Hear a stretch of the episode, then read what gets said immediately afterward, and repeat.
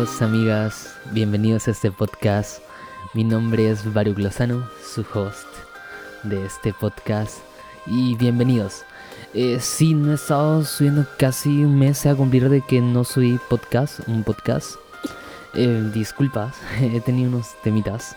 Pero ya están resueltos y seguimos con todo, seguimos con ánimo. Y es el, es el título de, de este maravilloso título. Vaya redundante para nada, ¿ok? bueno, eh, quiero comenzar y es que eh, una vez escuché de una historia que, que cuenta la leyenda de que el diablo decidió retirarse y quería jubilarse. y por ello puso en venta todas sus herramientas. Las empezó a mostrar todas en una exposición por si alguien deseaba comprarlas. Ok, un poco raro que alguien compre las herramientas del diablo porque él es malo. ¿O es bueno? No, es malo. Entonces, cada herramienta tenía una etiqueta indicando el precio. Tenía como que su, código de barras, que pasaba pi, eh, no sé, 10 eh, soles. O quizás un poco más caras, ¿ok? Y ahí estaban la mentira, la malicia, el odio, la envidia, entre muchas más. Pero en un sitio muy destacado había una herramienta con un precio muy alto un precio inverosímil, un precio difícil de creer.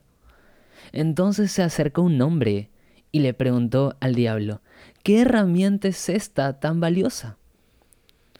El diablo le contestó, el desánimo. El hombre un poco confundido le preguntó, ¿el desánimo vale tanto? Sí, le dijo el diablo, es la herramienta más útil que tengo. Con ella se puede dañar y destruir a una persona. Cuando el desánimo penetra dentro del ser humano, lo debilita de tal forma que vencer sus defensas es tan fácil. Es pan conmigo, dijo el diablo. El desánimo. Esta palabra me encanta. No el desánimo, sino esta palabra. Ánimo. Y sí, para mí esa palabra significa demasiado. Podría decir que es mi palabra favorita, aunque últimamente digo mucho vive, ama y disfruta. Pero aún así, la palabra ánimo es como mi palabra estandarte, pues casi siempre la digo. Y de verdad, para mí es una palabra hermosa que transmite demasiada energía. Y siempre cuando se, se la digo a alguien, no voy y le digo, ánimo, no, voy y le digo, hey, ánimo, vamos, se puede. O sea, ánimo, espero que te animes. y, y, siempre cuando la digo, lo, la digo con una gran sonrisa y también em, haciendo con los, como el like, como like de, de, Facebook, así, ánimo, like, ¿sí? Incluso hay personas que en vez de, de, llamarme por mi nombre o por mis nombres, tengo tres nombres, te lo voy a decir quizás en un podcast más adelante, en vez de llamarme por mi nombre, me dicen ánimo. en serio, me dicen ánimo. ¡Qué locura! La verdad, pero me encanta la palabra ánimo. Así que ánimo. Y bueno, ánimo, si, el significado es simplemente eso. Es la fuerza o energía para hacer, resolver o emprender algo. La fuerza o energía para hacer, resolver o emprender algo. El ánimo es muy importante en nuestras vidas. Pero al, al mismo tiempo el desánimo, que es lo opuesto, eh, es el sentimiento que nos roba la pasión por vivir el, desánimo eh, eh, es, algo, es un sentimiento con el cual tenemos que lidiar frecuentemente. El desánimo trata de robarnos nuestro gozo, nuestra energía, nuestro entusiasmo. Eh, ¿Sabías? leí una vez una anécdota de Martín Lutero, el gran reformador, y él contó la siguiente anécdota sobre él mismo, ¿sí? Él dijo una vez que estaba atravesando una mala temporada, estaba desalentado, desanimado por diversos problemas que se habían acumulado y, que amenazaban la supervivencia de la reforma. Y eso lo tenía muy intranquilo y malhumorado. Quizás ahí Martín un poco cascarrabias. Hasta que finalmente, una mañana su esposa, Catalina, se presentó en su despacho vestida de luto. Extrañado y sorprendido, Martín le preguntó, Catalina, ¿quién ha muerto? A lo que ella le respondió, Ah, no lo sabes. Ha muerto Dios, dijo Catalina. Eh, y Lutero, muy molesto, le respondió a Catalina, ¿cómo puedes decir semejante tontería? Dios es eterno, es inmortal. ¿Estás seguro? le dijo Catalina. Replicó Lutero absolutamente seguro. Entonces Catalina le preguntó, ¿por qué estás tan desalentado, tan desanimado y abatido? Lutero cuenta de que ese día comprendió cuánta razón tenía su esposa y a partir de aquel momento comenzó a controlar mejor sus emociones. Wow. Sabes, yo tengo tres motivos por los cuales recuerdo, los cuales recuerdo en momentos de desánimo. Y es que para mantener mi ánimo recuerdo esas tres verdades. Me anima saber que Dios está conmigo y que lo estará siempre. Me anima cada día a experimentar el impresionante y extravagante amor de Dios. Y por último, me anima a saber que Dios tiene un propósito para mi vida. Y te quiero leer un texto en la Biblia. Si estás con tu Biblia, lo, puedes buscar y si no, lo voy a ir leyendo también. Y está en Mateo capítulo 14, del versículo 22 al versículo 33. ¿Sí?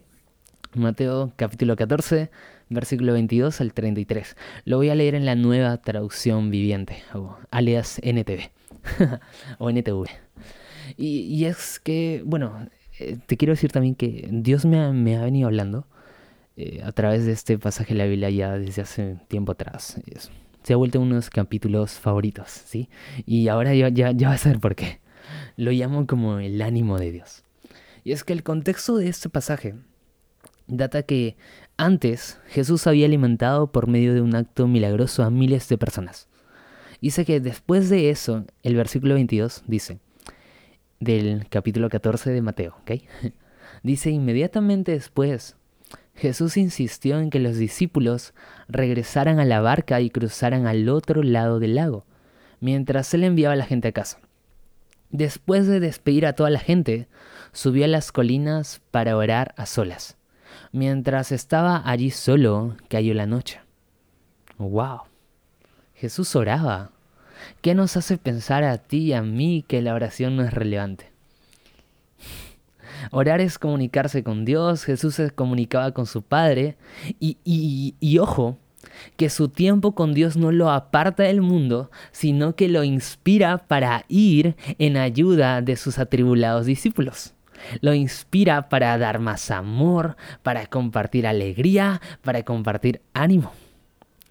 Gracias al tiempo que una persona destina a la oración, su relación con Dios se fortalece y lo anima para actuar en su nombre. Tengo una frase y se me vino cuando estaba preparando este podcast. Y es que cuando oras, tú ganas. Ya. Ari.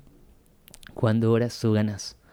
Versículo 24 dice, Mientras tanto, los discípulos se encontraban en problemas lejos de tierra firme, ya que se había levantado un fuerte viento y luchaban contra grandes olas.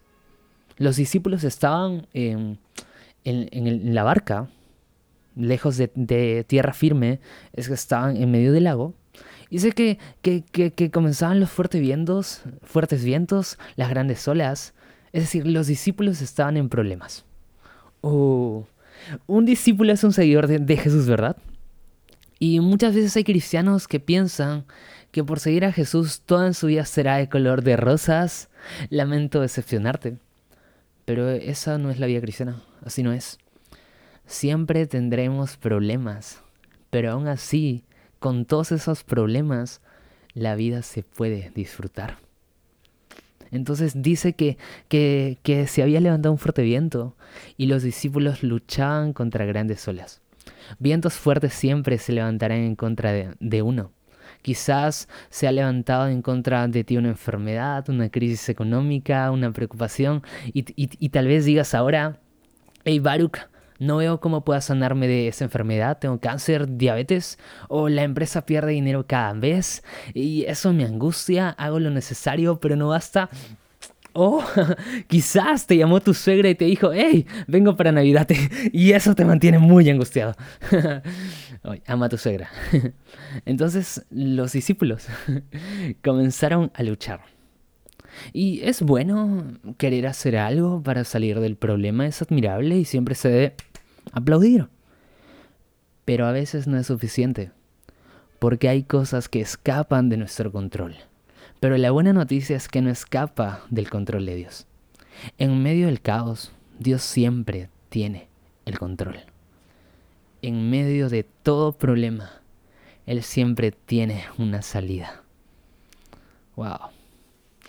Versículo 25 dice que a eso de las 3 de la madrugada, Jesús se acercó a ellos caminando sobre el agua. Oh, oh, oh. Me encanta Jesús con sus entradas triunfales, caminando sobre el agua. Jesús no va nadando, Jesús caminando sobre el agua. Jesús es Dios y por eso tiene poder y autoridad sobre la naturaleza. Y quiero hacerte una pregunta capciosa, ¿sí? ¿Quién se acercó a quién? ¿Los discípulos se acercaron a Jesús o Jesús se acercó a los discípulos? Si quieres, pausa el podcast y luego pausa y lee el versículo. Sí, versículo 25, 25 Mateo 14. ¿Ya? ¿Ya verificaste? Exacto. Jesús se acercó a los discípulos. Cuando Jesús vio el apuro de los discípulos, se acercó a ellos para salvarlos.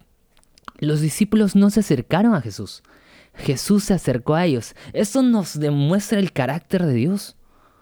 El carácter de que cuando nos encontremos en problemas, el primero en acercarse no, no soy yo, no eres tú, es Dios. Dios siempre toma la iniciativa. Él tomó la iniciativa para redimirnos, para salvarnos. E, él bajó del cielo eh, eh, en forma de hombre para morir en la cruz. O sea, Él tomó la iniciativa. No fuiste tú, no fui yo. Antes que tú te acerques a Jesús, Él se acerca a ti. En 1 Juan, capítulo 4, versículo 19, dice, nosotros le amamos a Él porque Él nos amó primero. Dios siempre toma la iniciativa. Nuestro acercamiento a Dios es simplemente una consecuencia de la iniciativa de Él. Wow. Versículo 26 dice, cuando los discípulos lo vieron caminar sobre el agua, quedaron aterrados, aterrados, aterrados, llenos de miedo clamaron, es decir, gritaron, es un fantasma. Pero Jesús les habló de inmediato y les dijo, no tengan miedo, tengan ánimo, yo estoy aquí. Ahora bien, su miedo, el miedo de los discípulos era lógico, logic, pues, ¿qué se iban a imaginar ellos a la aparición y de esa manera? Pensaron que era un fantasma. Quizás los discípulos por ahí dijeron, oh no, Gasper. Gasparín había aparecido. Eso nos enseña que no hay que ver fantasmas donde no los hay. Muchas veces como, como humanos eh, tendemos a exagerar las situaciones que pasamos. Y no es tan malo como parece. Porque siempre todas las cosas que nos pasan nos ayudan para nuestro bien. Eh, ¿Has escuchado eh, estos sonidos? Sí, voy a tararear, se diría. ¿Has escuchado este sonido que es ta ta ta tan ta ta ta tan o el tu tu tu tu tu tu o el tu, tu no no no es el tu tu no no no es, es no lo he sabido, no he sabido taradear el segundo eh, pero el, el primero es ese ta ta ta tan ta ta ta tan que es, se usa tipo suspenso algo así. Y es que eso es, eso es una melodía eh, creada por el famoso compositor Ludwig van Beethoven o Beethoven. y es que Beethoven, poco después de, presentar su primera sinfonía, cuando empezaba a despuntar su carrera como compositor, Beethoven comenzó a notar síntomas de su sordera. Y cuando empezó a sentirse un poco mal, consultó a varios médicos, pero todo fue en vano. Su sordera aumentaba cada día más hasta tal punto que solo podía conversar con sus amigos por medio de una pluma. Pero lejos de, de, apartarle de, uno de sus grandes amores, la música, este hecho tuvo un fuerte impacto en el estilo de las composiciones de Beethoven. Y según un grupo de investigadores holandeses, a medida de que avanzaba la pérdida de, audición de Beethoven, evolucionaban sus partituras. Entonces, quiero decirte algo. Lo cierto es que la sordera de Beethoven no le impidió seguir dedicándose a la música. y puede que incluso forme parte de su genialidad. Y sin ella quizás sus obras en la actualidad no serían las que hoy conocemos, las que le han otorgado el título de ser uno de los compositores más importantes de la historia. No es tan malo como parece. Quizás acabas de pasar por una ruptura amorosa y piensas que se acaba la vida. Pero si esa persona con la que estabas se maltrataba físicamente o emocionalmente, solo quería recibir algo por parte de ti y no darte nada a ti, en otras palabras, solo le importaba su felicidad y no la tuya, que tú hayas terminado la relación no es tan malo como parece. Es más, es mejor. O tal vez en tu centro de trabajo hay una persona que te hace la vida imposible, cuadritos. Puedes vivir amargada con ella y dejar que te robe el gozo, o puedes decir dentro de ti, bueno, a esa persona no le caigo tan bien. Pero algo bueno puedo sacar de esa situación, puedo aprender a controlar más mi carácter, puedo aprender a ser más paciente y a no dejar que las demás personas influyan negativamente en mis emociones. No es tan malo como parece. hay algo que me pasa, te cuento, y es que cuando me hago una pequeña herida en los dedos, eh, no sé, por un corte, algo así, Siempre soy medio moribundo, es en serio.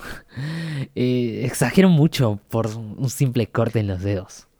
Por eso siempre digo de, que las mujeres son más fuertes que los varones. Arriba el empoderamiento de la mujer. Ánimo. Ya, seguimos.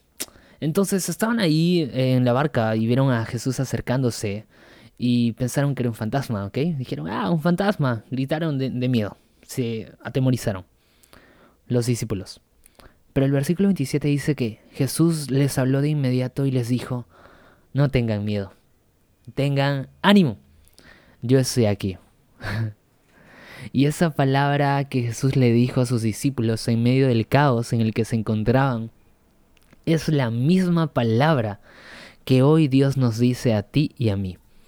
No tengas miedo, ten ánimo, yo estoy aquí, yo estoy contigo. Y si Dios está aquí, estamos seguros. Si Dios está con nosotros, entonces no es tan malo como parece. Si Dios está contigo, entonces saldrás de esa ruina. Si Dios está contigo, entonces no hay que temer. Me encanta el Salmo 23 porque nos enseña de que sí habrá valles tenebrosos, pero que atravesaremos esos valles. El salmista David decía, Aun si voy por valles tenebrosos, no tendré miedo, porque Dios siempre está conmigo. La voz de Dios es esa voz tranquilizadora que nos recuerda de que las olas están debajo de sus pies. Esa voz nos recuerda que nuestro problema no es más grande que nuestro Dios. No temas, ánimo. Entonces, versículo 28, viendo toda esa situación, Pedro le dijo, Señor, si realmente eres tú, ordéname que vaya hacia ti caminando sobre el agua. Jesús le respondió, sí, ven. Entonces Pedro se bajó por el costado de la barca y caminó sobre el agua hacia Jesús. En la Biblia siempre vemos algo en Pedro, ¿ok? Y es que vemos que algunas veces actuaba Pedro o decía algo imprudente. Aparece en los evangelios como una persona un poco impulsiva, por ahí dicen que era peruano. Entonces, como diría William MacDonald, un profesor, teólogo, escritor prolífico de más de 80 libros, él dijo sobre este suceso, dijo, en lugar de exagerar el si realmente eres tú de Pedro como señal de poca fe, deberíamos ver su atrevida petición como una señal de gran confianza. Mm, interesante lo que dice MacDonald. Y también en el comentario bíblico del siglo XXI de la editorial Mundo Hispano, nos dice sobre ese hecho, ¿ok? Que el hecho de que Jesús animara el intento de Pedro, es decir, el hecho de que Jesús le dijera así, ven, Pedro, ven. O sea, de que el hecho de que Jesús animara el intento de Pedro de caminar sobre el agua, nos revela de que Mateo, es decir, el escritor del libro, vio el pedido y acontecimiento como un acto genuino de fe. Entonces, lo que quiero resaltar es esto. Y es que Pedro sabía de que si realmente era Jesús quien lo llamaba, él podría caminar sobre las aguas al igual que Jesús. Nota esto, Pedro no duda del poder de Jesús, pues sabía de que si era Jesús él podría caminar sobre las aguas. Pedro duda si es en verdad Jesús. No duda del poder de Jesús, duda de que si quien lo llama es Jesús.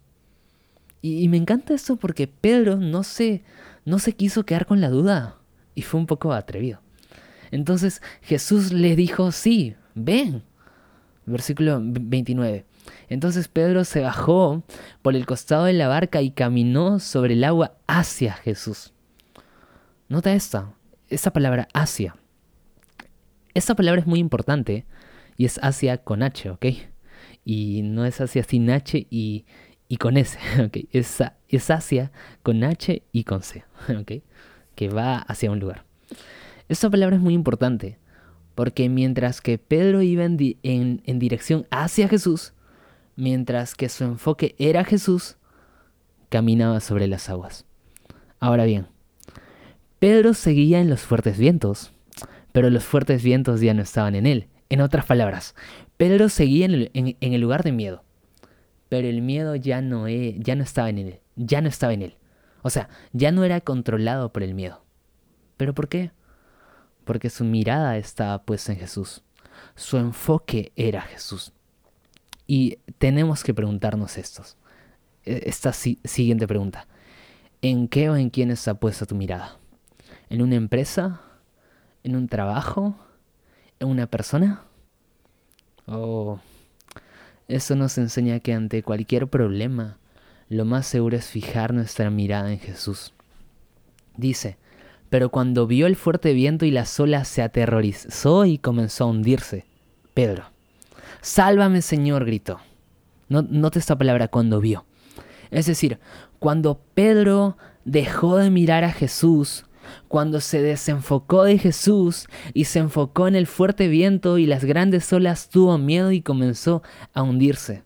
O sea, cuando el enfoque de Pedro era Jesús, cuando iba hacia Jesús, Pedro comenzó a caminar sobre las aguas.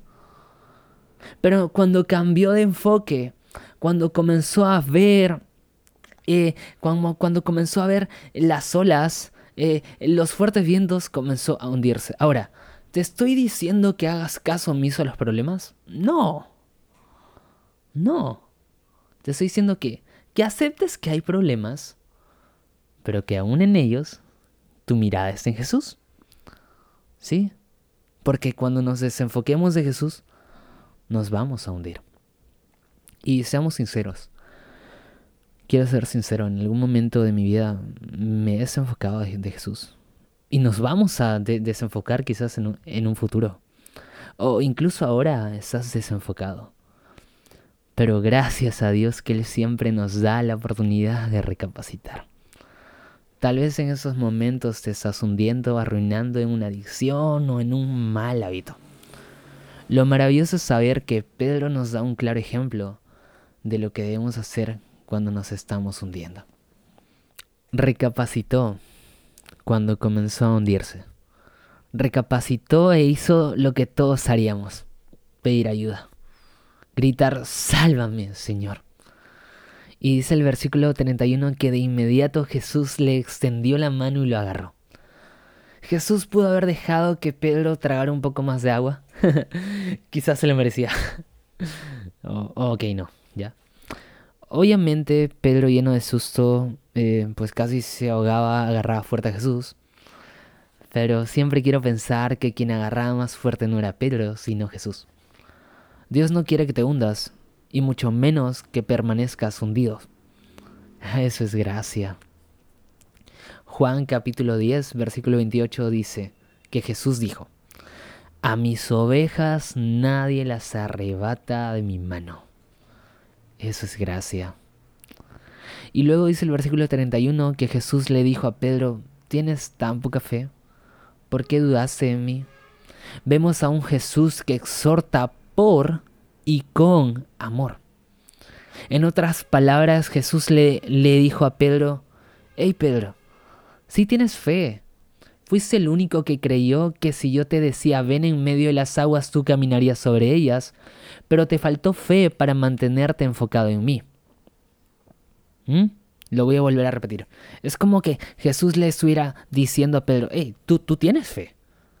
Eres el único que creyó que, que, que si yo era Jesús y que si Jesús te dice, ven, tú caminarías sobre las aguas. Pero te faltó fe para mantenerte enfocado en mí. Hmm. La fe de Pedro había sido refinada como oro que pasa por el fuego de la duda.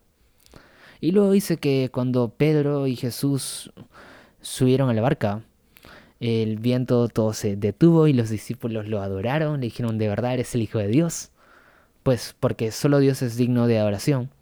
Jesús también es Dios, por lo tanto es digno de alabanza. Sí, en momentos de angustia, tú puedes agarrarte fuerte de Jesús y eso está genial. De igual forma recuerda que quien agarra más fuerte es Dios. ¿Y por qué? Porque Él es el buen pastor que cuida a sus ovejas. Porque nos ama, porque te ama, porque eres valioso, eres valiosa para Dios, porque Él anhela apasionadamente que tú tengas vida eterna. Dios siempre nos dice, ánimo, si puedes, yo estoy contigo. En tiempos de tormenta, tensión, la presencia de Jesús y su amor traen paz, serenidad, calma, gozo, ánimo. Eso nos anima y también quiero, para ya terminar, decir que también animemos a los demás. Si Dios nos anima en momentos difíciles de gran desafío, ¿por qué no animar a otros? ¿Qué le dijo Moisés a Josué en Deuteronomio, capítulo 31? Le dijo, esfuérzate y ten ánimo. No temas, no te desalientes, porque el Señor irá delante de ti. Él estará contigo, no te fallará ni te, ni te abandonará. Oh, wow. Animar a nuestro prójimo es ser una luz radiante del amor de Dios. Siempre será un buen momento para recordar que Dios nos dice, no tengas miedo, ten ánimo, yo estoy contigo. Y para recordar esas mismas palabras a nuestro prójimo. Ánimo, ánimo. No temas, estás vivo, hay muchas metas que lograr. Eh, nunca es tan tarde para perdonar, para pedir perdón. Siempre tendremos problemas, pero aún con ellos la vida se puede disfrutar. Recordemos que en medio de todo el caos Dios siempre tiene el control y si Él está con nosotros entonces no es tan malo como parece que si Él está contigo, entonces no hay que temer. Es esa voz tranquilizadora y apacible que nos recuerda de que las olas, de que los vientos están debajo de sus pies. Esa voz que nos recuerda de que el problema no es más grande que nuestro Dios. Eso nos anima a creer que ante cualquier problema, lo más seguro es fijar nuestra mirada en Jesús, es enfocarnos en Él. Y pues sí, cuando te desenfoques de Jesús te vas a hundir. Pero por su gracia, al recapacitar y pedir, auxilio, Él no nos deja hundidos, Él nos salva. Enfoquemos nuestra mirada en Jesús, enfoca tu mirada en Jesús en medio de la tempestad. Y aun si no eres creyente, tú puedes clamar el nombre de Jesús y descansar en su poder y en su amor. Su gracia abunde en la tormenta. En lo incierto la mano de Dios te salva y te guía. Levántate Encuentra tu fortaleza en el Todopoderoso. Anima, cobra ánimo en Dios. No temas, porque mayor es el que está contigo. ¡Ánimo! Muchas gracias por escuchar el podcast de Baruch Lozano. Esperamos que haya sido de beneficio para tu vida. No olvides suscribirte y compartirlo en tus redes sociales.